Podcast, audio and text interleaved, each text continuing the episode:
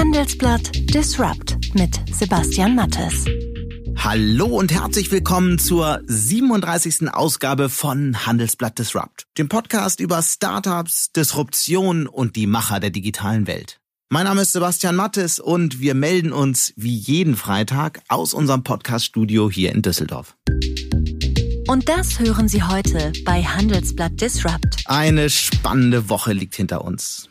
Vergangenes Wochenende war ich bei der Innovationskonferenz DLD von Burda in München und bei vielen Gesprächen dort ist mir eins sehr deutlich geworden. Trotz erschwerter Bedingungen in Sachen Digitalisierung hierzulande gibt es durchaus Hoffnung.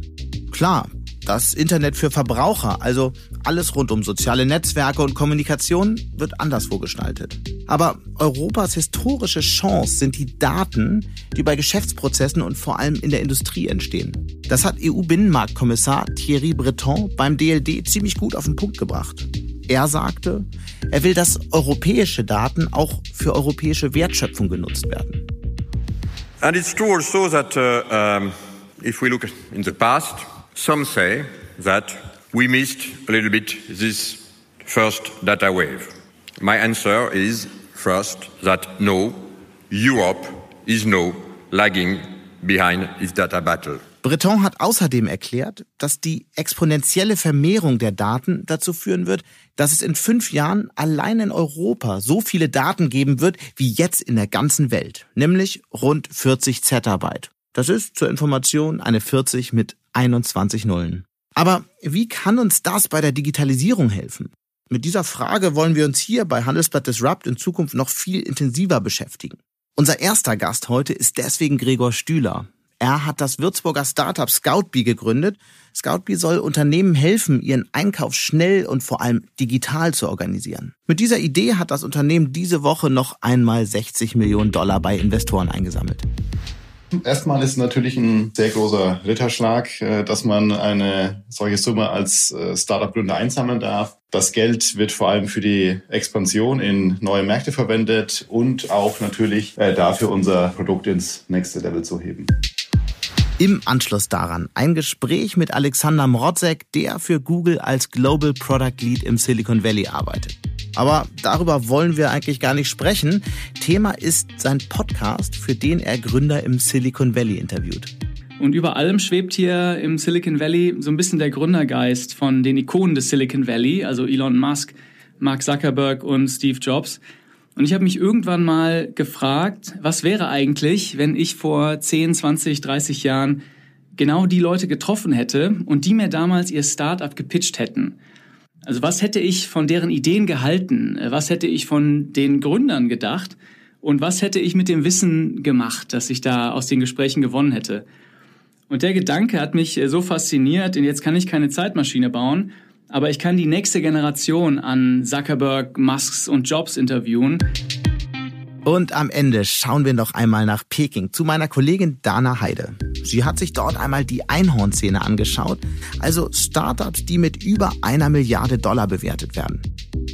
Laut einer chinesischen Marktanalyse gibt es seit 2019 erstmals mehr chinesische Unicorns als amerikanische. Und dazu wollen wir natürlich mehr wissen.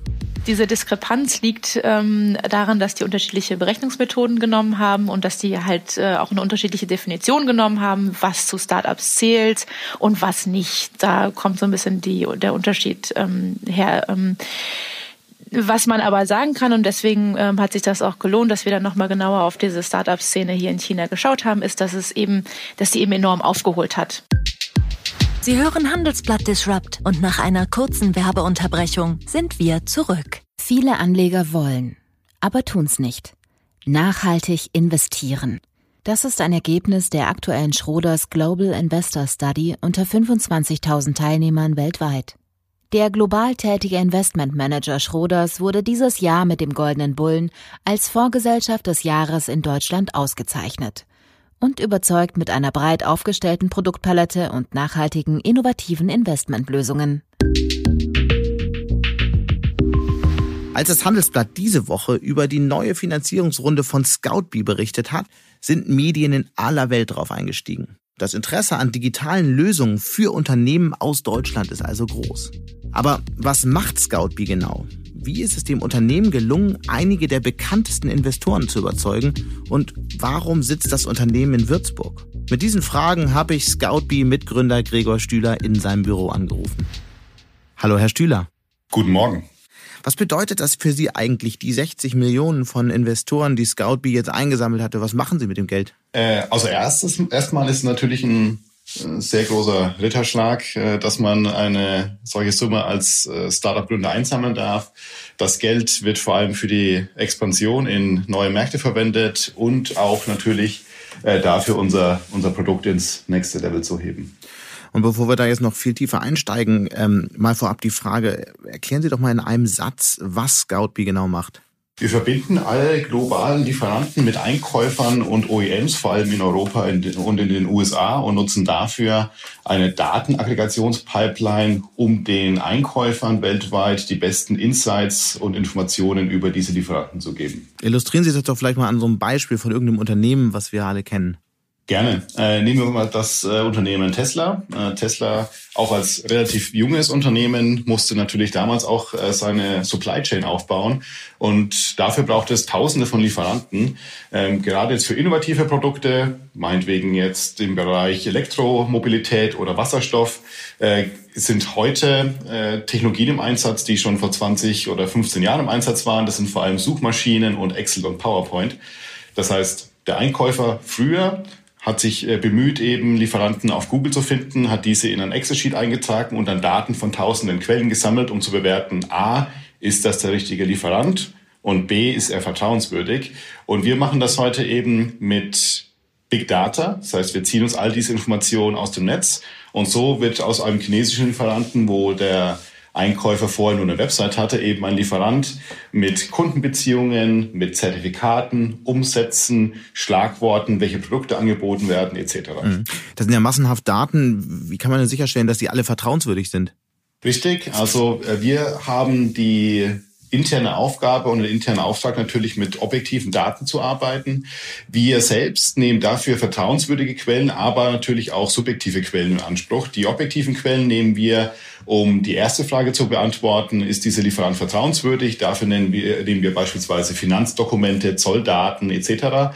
Und die zweite Frage, ob der Lieferant eben auf den Auftrag passen würde. Dafür nehmen wir maßgeblich subjektive Daten, beispielsweise aus äh, Messen, Webseiten, PDF, PowerPoints etc., die wir eben im Web finden. Mhm. Und jetzt die entscheidende Frage, wie funktioniert das Geschäftsmodell? Das Geschäftsmodell ist ein Software-as-a-Service-Lizenzmodell, kann man sich vorstellen wie ein, äh, ein Mobiltelefonvertrag. Äh, der Einkäufer nutzt unsere Lizenz und darf äh, mit dieser Lizenz eine Anzahl von Sourcings oder Lieferanten-Scoutings durchführen. Umso mehr Scoutings, umso mehr Sourcings er durchführt, umso teurer wird's.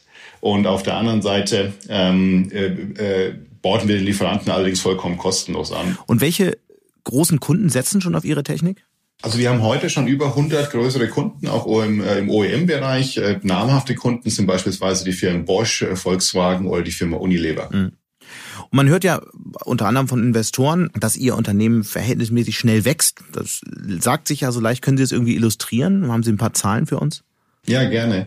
Äh, ein schönes Beispiel letztes Jahr im, im Januar, äh, also 2018 wohlgemerkt, jetzt nicht 2019, äh, hatten wir unser erstes großes äh, Company Gathering. Das war damals in Sizilien mit 15 Leuten. Ähm, und das nächste Gathering, äh, wo wir uns jetzt wieder treffen werden in zwei bis drei Wochen, ähm, werden wahrscheinlich bis zu 150 Leute äh, anwesend sein. Das heißt, äh, mit fast 1000 Prozent gewachsen innerhalb von zwei Jahren. Äh, auch von der Geschwindigkeit her, von Seed-Finanzierung zu Series B, äh, braucht ein Startup im Schnitt 31 Monate. Wir haben das Ganze jetzt in zwölf Monaten ähm, ja, hochgezogen. Dahingehend sind wir sicherlich in den Top 2 Prozent der schnellst wachsenden Software-as-a-Service-Unternehmen im B2B-Bereich. Hat sich der Umsatz auch so schnell entwickelt?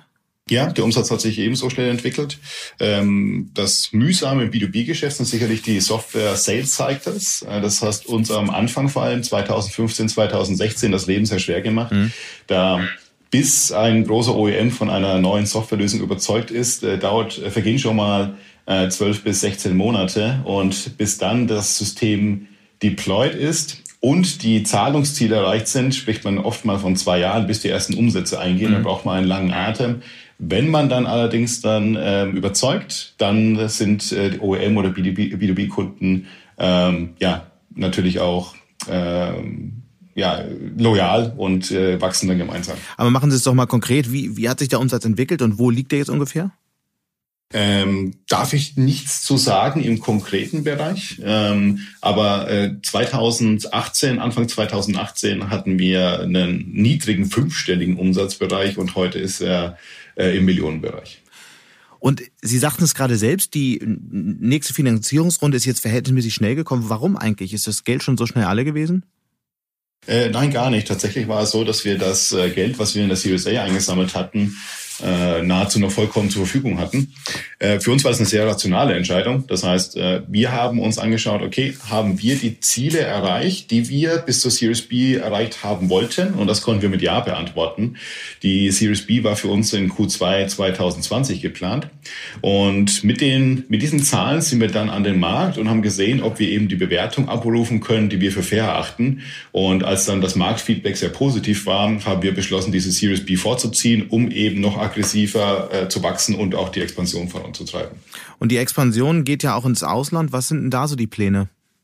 Fokus ist vor allem jetzt ähm, Zentraleuropa, Mitteleuropa eben und die USA, aus den Gründen, dass natürlich der Einkaufsmarkt hier am stärksten ist. Später dann im Jahr 2020 Q4 oder 2021 werden dann Asien und Südamerika angepackt. Aber gerade in den USA gibt es ja auch noch andere Lösungen, die so gewisserweise ähnlich funktionieren wie Scoutbee. Warum glauben Sie, dass Sie da eine Chance haben? Mhm.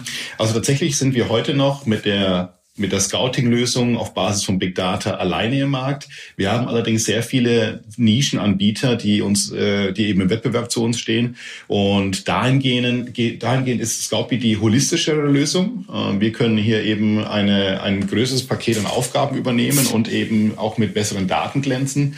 Dahingehend haben wir auch eine ganz gute Traction jetzt schon in den USA. Und wir sind guter Dinge, dass mit dem Investment wir unser, unser USP und unseren Vorsprung weiter ausbauen können das klingt so ein bisschen, äh, also ich kann mir nicht so richtig viel darunter vorstellen. Was heißt so ein bisschen Traction? Können Sie das mit Zahlen beziffern?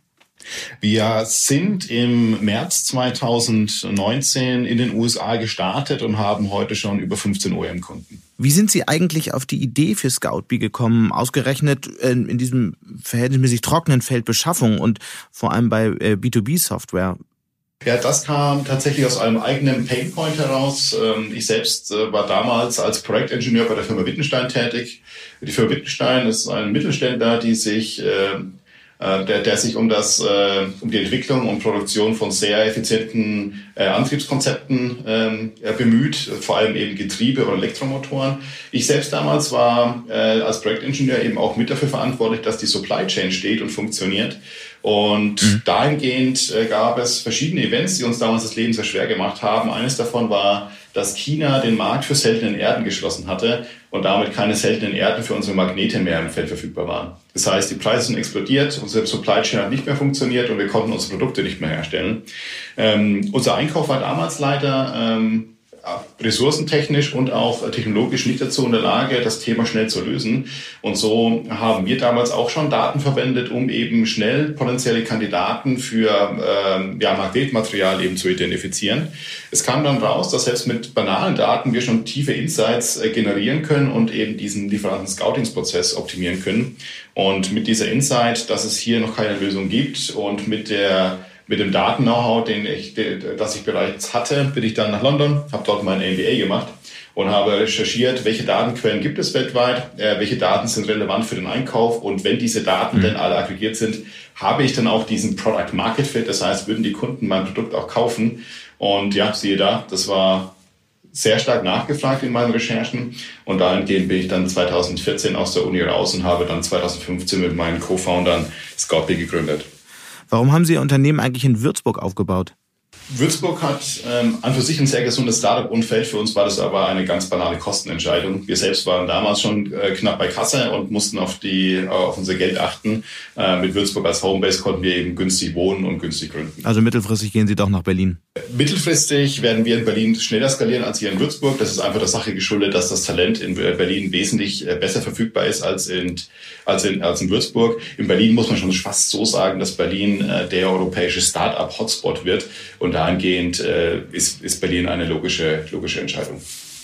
Wie viele Mitarbeiter haben Sie in Berlin jetzt? In Berlin haben wir heute knapp 50 Mitarbeiter. Mhm.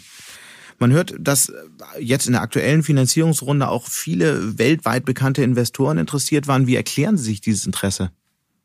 Da hat unser Investor Lex da eine ähm, sehr interessante Analyse gemacht. Und zwar, dass äh, im Bereich Fintech beispielsweise äh, im letzten Jahr äh, knapp 120 Milliarden Euro investiert wurden. Ähm, Im Procurement allerdings nur 2 Milliarden Euro in unserem Bereich. Jetzt ist es aber so, dass, der, dass die Marktgröße Fintech nur 20 Prozent größer ist als der Bereich Logistik und Procurement. Und das haben die Investoren auch für sich erkannt. Und man ist jetzt hier natürlich in dieser Goldgräberstimmung, weil man diesen Salesforce-Moment vor sich sieht. Damals hat Salesforce mit einer Cloud CRM Solution den gesamten äh, CRM-Markt disruptiert. Und das äh, packen wir eben heute jetzt auch im Bereich Procurement und Supply Chain an. Und äh, deswegen ist hier ein sehr großes Interesse auch im Markt. Und Natürlich hat Scoutbee ein extrem starkes Team, ein extrem starkes Produkt und dahingehend konnten wir viele Investoren überzeugen. Ist das auch so Ihre Vision, das Salesforce der Beschaffung zu werden? Ja, wir haben tatsächlich auch intern schon unser, äh, unseren äh, Running Gag Sourceforce. Äh, wir sehen Salesforce äh, als disruptiven Player im Bereich CRM. Wir möchten dieser disruptive Player im Bereich SRM werden. Und dahingehend ist es eine, ein schöner Nordstern, dem man folgen kann. Und was ist so der, der Plan in Zahlen für die nächsten, sagen wir, fünf Jahre? Äh, gut, also als Startup äh, planen wir nicht äh, über die nächsten fünf Jahre. Wir haben einen 24-Monats-Plan, wo wir jetzt eben eine Expansionsstrategie zurechtgelegt haben. Ähm, wenn man jetzt das äh, Unternehmen organisatorisch global betrachtet, auch bezüglich Investments und Wachstum, äh, werden sicherlich äh, entweder drei Optionen äh, äh, eintreten. Einmal eine Series C mit einer größeren Finanzierungsrunde direkt an die Börse mit einem IPO oder die, sogar die Profitabilität. Und dahingehend äh, werden wir bezüglich des Geschäftsmodells uns daran orientieren, was wir eben für Scoutby als bestens erachten. Ähm, da werden wir aber jetzt vor allem noch die Learnings in 2020 ziehen müssen. Das klingt jetzt so ein bisschen abstrakt. Lassen Sie uns das noch mal ein bisschen mit Zahlen unterlegen. Wann wird denn Scoutby die Milliardenbewertungsgrenze überschreiten? Das ist eine sehr gute Frage. Hoffentlich früher als später, aber ähm, eine genaue Aussage kann ich da nicht treffen. Da muss ich leider schwammig bleiben. Eine Frage, die ich mir von Anfang an gestellt habe, was ist denn eigentlich eine Scout Bee? Das ist eine interessante Frage. Tatsächlich ist die Scout Bee eine, äh, ein, ein Beruf, ein Job im Bienenvolk. Äh, und äh, diese Scout Bee hat eben den Auftrag, frühs äh, als erste Bienen aus dem Bienenstock herauszufliegen und die besten Lieferanten zu, äh, für Pollen zu finden. Fliegt dann wieder zurück, erzählt eben der Mannschaft, wo diese Lieferanten zu finden sind. Und deswegen fanden wir die Analogie ganz charmant und haben das als Unternehmensnamen gewählt. Und die Scout Bee in Ihrem Fall ist die KI, die sich all die Daten anschaut. Ganz herzlichen Dank für diesen Einblick und herzliche Grüße nach. Wo sind Sie jetzt gerade in Würzburg? Heute in Würzburg, aber dann später auf dem Weg nach Berlin. Auf ganz bald. Auf bald. Und jetzt rufen wir im Silicon Valley an, wo ich mit Alexander Mrodzek spreche. Er kommt aus Deutschland, arbeitet im Valley bei Google und ist als Global Product Lead verantwortlich für den Rollout von neuen Produkten und Apps. Außerdem ist er selbst Gründer, zum Beispiel von Codino. Das ist eine Art Lego fürs Programmieren. Eine viel gelobte App, mit der Jugendliche und Erwachsene natürlich auch das Coden lernen können. Aber das ist heute nicht unser Thema, sondern Alexander Morodzeks Podcast Digitale Optimisten. Darin spricht er mit jungen Gründern, um zu verstehen, was die neue Generation von Unternehmern im Silicon Valley antreibt. Hallo, Herr Morodzek. Hallo Herr Mattes, vielen Dank für die Einladung. Wo erreiche ich Sie gerade? Ich bin in San Francisco im Silicon Valley. Und da arbeiten Sie für Google, richtig? Ja, ganz genau. Das ist ja wahrscheinlich ein ziemlich anstrengender Job. Warum neben all den anderen Aktivitäten jetzt auch noch ein Podcast? Ja, gute Frage. Ähm, das liegt einzig und allein daran, dass ich vor einem halben Jahr eine Idee hatte, die mich nicht mehr losgelassen hat. Äh, und zwar, wie gesagt, ich arbeite hier schon seit ein paar Jahren und über allem schwebt hier im Silicon Valley so ein bisschen der Gründergeist von den Ikonen des Silicon Valley, also Elon Musk, Mark Zuckerberg und Steve Jobs. Und ich habe mich irgendwann mal gefragt, was wäre eigentlich, wenn ich vor 10, 20, 30 Jahren genau die Leute getroffen hätte und die mir damals ihr Startup gepitcht hätten. Mhm. Also was hätte ich von deren Ideen gehalten? Was hätte ich von den Gründern gedacht? Und was hätte ich mit dem Wissen gemacht, das ich da aus den Gesprächen gewonnen hätte? Und der Gedanke hat mich äh, so fasziniert, denn jetzt kann ich keine Zeitmaschine bauen, aber ich kann die nächste Generation an Zuckerberg, Musks und Jobs interviewen Und genau das ist die Idee von meinem Podcast Digitale Optimisten, dass ich die Geschichte von der nächsten Generation an Silicon Valley Gründern erzähle. Und das hat mir so viel Spaß gemacht, dass ich das noch nebenbei gemacht habe. Das klingt ja fast nach einer größenwahnsinnigen Idee, jetzt äh, zielgerichtet die zu finden, die die äh, Jobs, äh, Zuckerbergs äh, und Bezos der Zukunft sind. Wie gehen Sie da vor?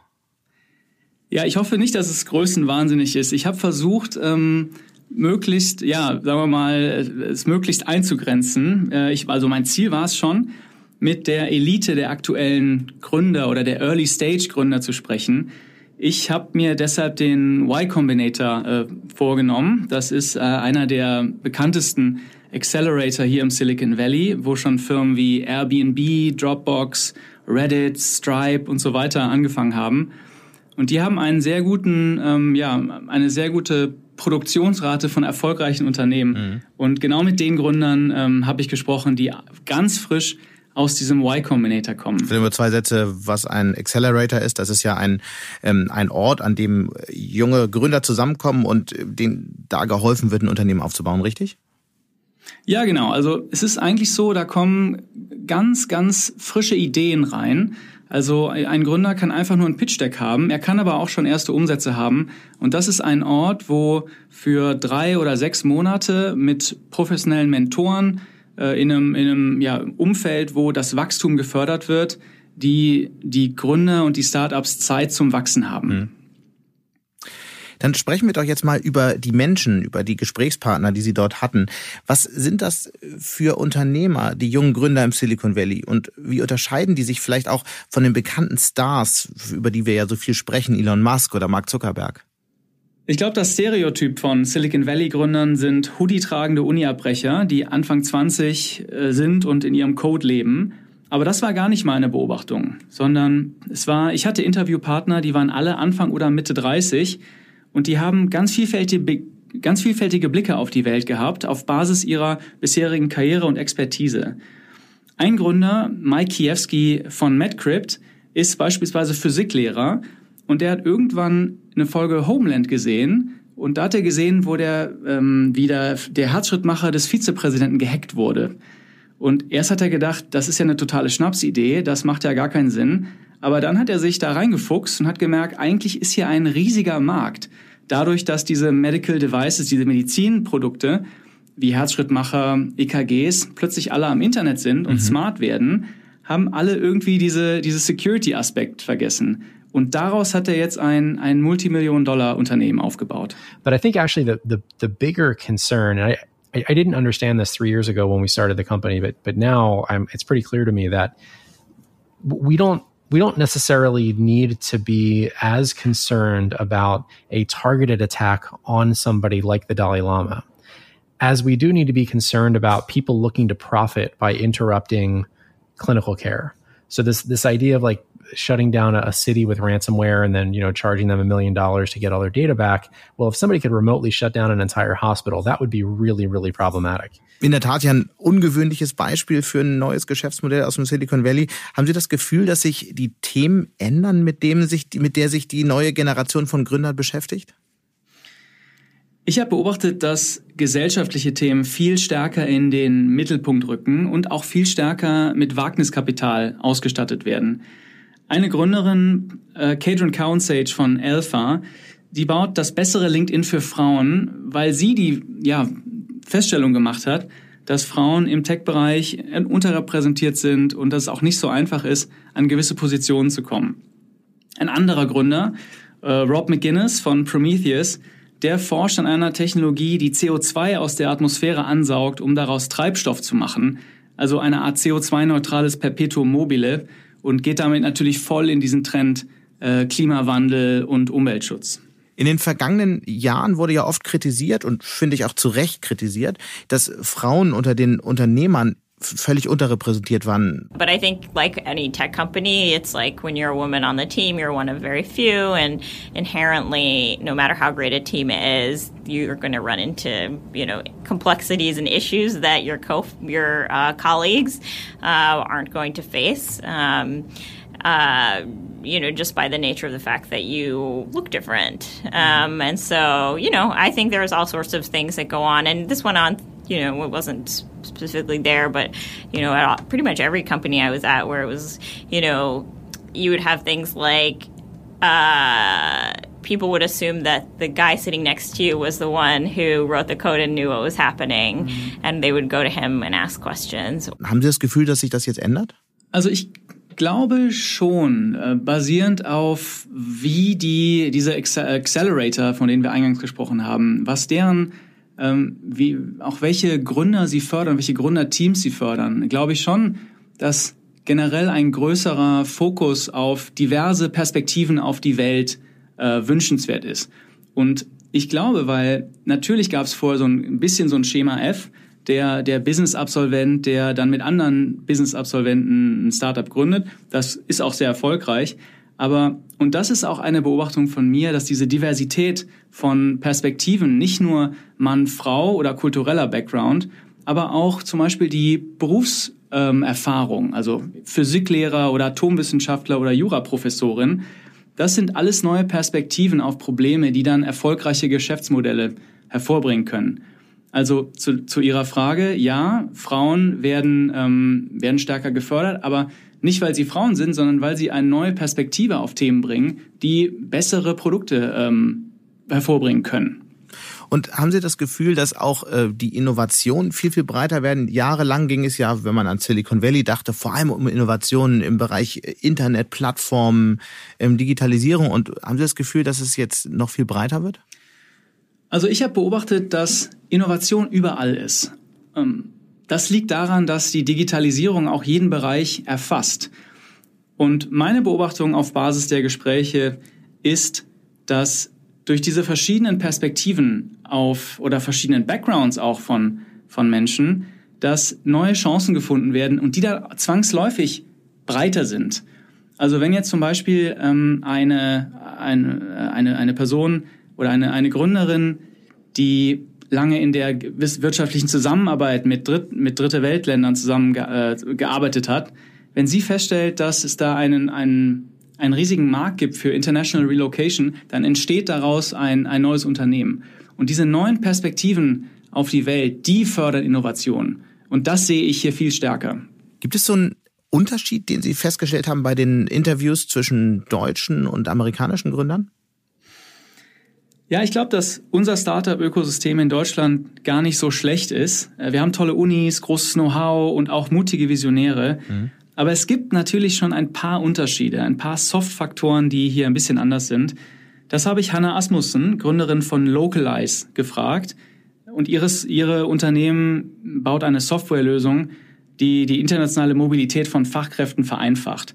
Sie sagt, es sind drei Dinge. Boldness, also Wagemut, Bereitschaft, unfertige Dinge zu testen und Fokus. Also als Deutscher ist man da, man verkauft sich halt einfach viel zu schlecht. Man ist immer so, nee, aber auch 50% Zeiteinsparung, aber das können wir ja nicht bei allen Cases, sondern nur bei manchen, deswegen kann ich das ja jetzt nicht so sagen. Wo jeder andere sagen würde, so scheiß drauf, wenn das on average stimmt, dann, dann sage ich das jetzt einfach. Mhm. Ähm, das ist halt wirklich so ein Thema, so wie, wie verkaufe ich das? Was mir hier auch noch unglaublich gut gefallen hat, ist so dieses Thema, was ich in Deutschland ein bisschen schade finde, ähm, hier hast du, darfst du viel mehr einfach mal ausprobieren, äh, auch wenn es dann irgendwie halb fertig ist, dass du sagst, ja, dann stelle ich mir einfach mal irgendwie zehn Leute ein, die die ganzen Operations am Anfang machen und dann automatisiere ich das. Also die digitale Welt springt sozusagen auf den Rest der Welt über. Ähm, sehr spannende Entwicklung, die man ja auch im Rest der Welt sieht. Gibt es denn so eine Gründergeschichte, die Sie persönlich am meisten beeindruckt hat? Ich habe den Podcast gestartet mit dem Ziel, den nächsten Elon Musk zu finden und seine Geschichte zu erzählen oder ihre Geschichte zu erzählen, bevor er, er oder sie mit ihrer Idee richtig groß werden. Und das ist natürlich ein bisschen die Nadel im Heuhaufen. Aber ich hatte einen echten Elon Musk-Moment, als ich Thomas Eden von Atomic Alchemy gegenüber saß, mhm. äh, der glaubt, dass er den besseren At dass der glaubt, dass er den besseren Atomreaktor bauen kann, nämlich für 15 Millionen Dollar statt für 150 Millionen Dollar, wenn der Staat ihn baut. Erstmal denkt jeder und auch ich, das und der ist verrückt, aber da eigentlich macht Elon Musk mit SpaceX genau das. Er hat geglaubt, mit einem privatwirtschaftlichen Unternehmen bessere Raketen für die Raumfahrt entwickeln zu können mhm. als die staatliche NASA. Und genau das will Thomas Eden machen, nicht für die, äh, für die Raumfahrt, sondern für die Atomenergie. yeah, I'm kind of doing the same thing, but for a different industry. And actually, I've had some pretty high powered people say, well, you really can't do this for these reasons that I said, well, whatever, I don't believe that to be true. So, uh, yeah, it's a good, identi good identification. That's what I'm going to go with, the Elon Musk of nuclear engineering. Ganz herzlichen Dank für diesen Einblick. Vielen Dank, Herr Mattes, für die Einladung. Hat Spaß gemacht. Und damit schalten wir zu Dana Heide ins Handelsblattbüro nach Peking. Dana hat beobachtet, dass es anscheinend doch einen Wunsch nach Datenschutz bei chinesischen Bürgern gibt. Und sie hat einen ausführlichen Blick auf die chinesische Einhornszene geworfen. Wo es wie viele Einhörner gibt, gilt allgemein als Gradmesser dafür, wie gut die Startup-Szene in einer Region oder in einem Land entwickelt ist. Meist kommen diese Unternehmen dann aus den USA, aber laut der Analyse eines chinesischen Medienunternehmens gibt es seit 2019 erstmals mehr chinesische als amerikanische Einhörner. Hallo Dana. Hallo Sebastian. Laut amerikanischer Zahlen gibt es weltweit aktuell 500 Unicorns. Die meisten davon sind natürlich in den USA, dicht gefolgt von China und weit abgeschlagen Europa. Aus China kommen allerdings etwas andere Zahlen. Dort gab es demnach im letzten Jahr 206 Einhörner und in den USA nur 203. Was stimmte nun? ja, das ist, äh, das ist eine gute Frage. Das haben wir uns natürlich, oder das habe ich mich natürlich hier auch gefragt und äh, habe deswegen mal genauer hingeschaut. Ähm, ja, dass, dass diese Diskrepanz liegt ähm, daran, dass die unterschiedliche Berechnungsmethoden genommen haben und dass die halt äh, auch eine unterschiedliche Definition genommen haben, was zu Startups zählt und was nicht. Da kommt so ein bisschen die, der Unterschied ähm, her. Ähm, was man aber sagen kann, und deswegen ähm, hat sich das auch gelohnt, dass wir dann nochmal genauer auf diese Startup-Szene hier in China geschaut haben, ist, dass es eben, dass die eben enorm aufgeholt hat. Also bis vor ein paar Jahren ähm, war das noch eine kleine Szene und jetzt eben kann sie es mit äh, der amerikanischen Szene auf, aufnehmen. Und ähm, genau, das ist einfach ein sehr interessanter Trend. Also traue nie einer Statistik, die du nicht selbst angefertigt hast, oder? genau. Ja, genau, genau. So, so ungefähr. Also ich, man kann jetzt nicht sagen, dass das eine gefälscht ist oder das andere, aber es sind einfach, äh, es sind einfach unterschiedliche Berechnungsmethoden. Aber wie gesagt, der Trend ist, ist, äh, ist bei beiden in, geht in, bei beiden in die Richtung. Auch bei ähm, den amerikanischen Zahlen ähm, sind die, äh, äh, sind die chinesischen Einhörner auch ziemlich dicht an äh, den Fersen von den Amerikanern. Von daher ähm, kann man äh, den Trend durchaus da bestätigen. Du hast ja die chinesische Einhornszene aufgrund der Berichte nochmal ganz genau angeschaut. Was hast du da herausgefunden und wie ist es China eigentlich so schnell gelungen, so weit nach vorne zu kommen? Ja, da gibt's ähm, drei wichtige Faktoren, die hier in China ausschlaggebend waren. Zum einen ist es ähm, der riesige Markt, der, den es hier gibt. Ähm, dann ähm, gibt es hier sehr, sehr viel Kapital in dem Markt, was in Startups investiert wird. Und dann gibt es auch eine ziemlich große staatliche Unterstützung. Also jetzt vielleicht nochmal ein, paar Details zum Beispiel äh, zum, zum, äh, zum Stichwort Markt. Ähm, hier in China nutzen 854 Millionen Menschen äh, das Internet. Also das ist eine Zahl, die man mal wirken lassen kann. Und da sind auch äh, ziemlich viele dabei, die auch gerne Neues ausprobieren und ähm, gerne die neuen Dienste auf dem Handy haben ähm, also sehr aufgeschlossen da sind. Dann gibt es äh, auch ähm, kaum eine Sprachbarriere. Das ist auch anders als zum Beispiel in Europa. Und der Vorteil von äh, chinesischen Startups hier ist ähm, auch, dass sie, ähm, dass viele Konkurrenten, mit denen europäische Firmen zum Beispiel kämpfen müssen in Europa, ähm, hier ähm, eigentlich nicht vorhanden sind. Zum Beispiel Facebook, ähm, Google und Twitter sind hier ähm, alle blockiert. Also man hat da keinen Zugriff drauf und deswegen können eben chinesische Dienste da ohne Konkurrenz ähm, wachsen und gedeihen. Was tut denn China insgesamt, um seine Startup-Szene voranzubringen? Ja, China hat da ziemlich ähm, vor ziemlich langer Zeit schon mit angefangen, tatsächlich ähm, in die Tech-Szene zu investieren und ähm, die zu fördern. Also vor wirklich ein paar Jahrzehnten schon. Und das hat jetzt dazu geführt, dass es inzwischen äh, zum Beispiel 1000 Accelerator gibt ähm, von staatlicher Seite, 5000 Incubator landesweit und auch eine groß, große Menge an Venture Capital, die auch äh, zum Teil vom, vom Staat eben bereitgestellt wird. Ähm, Allerdings muss man auch sagen, dass der äh, Kapitalfluss im vergangenen Jahr äh, wegen der ähm, wegen der wirtschaftlichen Lage allgemein auch ein bisschen zurückgegangen ist. Also das muss man so ein bisschen einschränken. Aber genau, das sind eben so die die Dinge, die der Staat ähm, hier gut gemacht hat und ähm, wo der sich engagiert hat. Gibt es in dem Bereich denn irgendwas, das wir in Deutschland oder in Europa von den Chinesen lernen können? Ja, begrenzt würde ich sagen. Also vieles von dem, was in China gemacht wird, ist nicht kopierbar und auch äh, ehrlicherweise nicht erstrebenswert. Zum Beispiel die Abschottung des Marktes äh, von anderen, äh, von von Diensten sozusagen. Ne? Also das wir Facebook oder oder äh, Google verbieten in Europa. Ähm, ähm, genau, sollte da sollte man noch nicht mal drüber nachdenken. Ähm, viele Wirtschaftsvertreter, mit denen ich gesprochen habe aus Deutschland, wünschen sich aber ähm, zum Beispiel eine bessere Verzahnung von Hochschule und Wirtschaft. Das klappt hier zum Beispiel besser. Also dass die sich so ein bisschen mehr gegenseitig befruchten. Ähm, und äh, was ich auch sonst äh, aus meinen Gesprächen in der Startup-Szene gehört habe, ist natürlich immer noch immer der Wunsch nach mehr Venture Capital. Ähm, und ja, wer da, wer da helfen sollte, zum Beispiel, also dass es zum Beispiel leichter gemacht wird, großen Kapitalsammelstellen äh, in Startups zu investieren, damit da ein bisschen mehr Geld im Markt ist. Was versteht man darunter genau? Kannst du das mal erklären?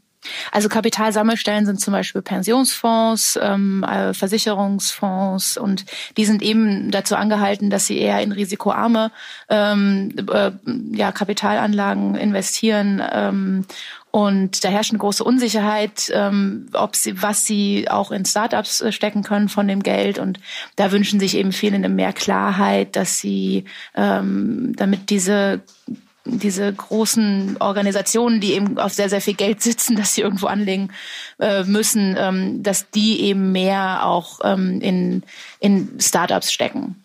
Gibt es denn Bereiche, wo wir als Europa oder Deutschland überhaupt noch eine Chance haben aufzuholen?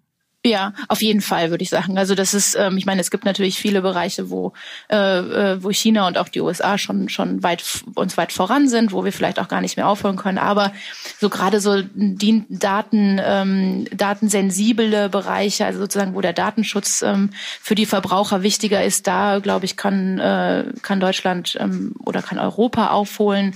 Und man muss auch sagen, es gibt ja auch Bereiche, wo Deutschland ähm, auch als Vorbild für China dient. Also zum Beispiel bei der Digitalisierung der Industrie. Lass uns doch noch mal kurz über Daten sprechen. China führt ja auch im Bereich der Beobachtungstechnologie, also Gesichtserkennung. Und anscheinend ist es da in einem beliebten Touristenort in der Nähe von Shanghai zu einer kuriosen Geschichte gekommen. Was war das genau? Genau, also es gibt hier in China so ein bisschen eine andere Kleidungskultur als in, als in, als in Deutschland. Also hier gehen viele so ähm, locker auf die Straße mit ähm, und auch teilweise im Schlafanzug. Ähm, und das wird äh, von manchen nicht gerne gesehen. Und äh, diese, äh, also ein paar Stadtangestellte in Suzhou haben sich überlegt, ähm, äh, die äh, Fotos von Überwachungskameras zu nehmen, von äh, die, die gemacht wurden von Leuten im Schlafanzügen und äh, haben die gematcht mit, äh, ID-Karten und die dann ins Internet gestellt, so quasi als Pranger, um zu sagen, hier, das ist unzivilisiert, das wollen wir nicht. Ähm, und womit die aber offenbar nicht gerechnet ähm, haben, war, dass es einen Backlash im, äh, im Internet gab und sich viele darüber aufgeregt haben, dass das nicht in Ordnung ist, dass man hier einfach solche Daten veröffentlicht. Und äh, sie haben sich dann auch tatsächlich entschuldigt und gesagt, dass sie das nicht mehr machen wollen. Aber dadurch wird sich China ja kaum abhalten lassen, mit der Verbreitung der Technologie weiterzumachen, oder? Ja, in dem Fall hat das schon geklappt, aber klar, das ist so ein bisschen der, der Trend. Äh, hier geht zu mehr Überwachung und äh, geht auch zu dieser Prangerwirkung durchaus. Das machen die ganz gerne hier. Ähm, ja, also, aber in dem Fall ist es, ist es einfach ein Zeichen dafür, dass es eben mehr, auch hier in China mehr Leute gibt, die in Datenschutz, äh, die auch auf Datenschutz achten. Vielen Dank, Dana, und herzliche Grüße nach Peking. Dankeschön. Und das war's dann auch schon wieder mit Handelsblatt Disrupt. An dieser Stelle noch ein kurzer Hinweis auf unsere immer noch recht neue Handelsblatt Disrupt LinkedIn-Gruppe, in der Sie, liebe Hörerinnen und Hörer, sich austauschen und kennenlernen können. Wenn Ihnen unser Podcast gefallen hat, posten Sie es doch in dieser Gruppe oder hinterlassen Sie eine Bewertung bei Apple Podcast. Sie können mir natürlich auch wie immer eine Mail schreiben an mattes.handelsblatt.com oder bei Twitter unter smattes. Danke an dieser Stelle auch für die tatkräftige Unterstützung von Alexander Voss und Migo Fecke und Regina Körner von Professional Podcast.com, dem Dienstleister für Strategieberatung und Podcastproduktion. Wir melden uns nächste Woche Freitag wieder. Bis dahin wünsche ich Ihnen eine schöne Woche und interessante digitale, aber auch analoge Zeiten. Ihr Sebastian Mattes.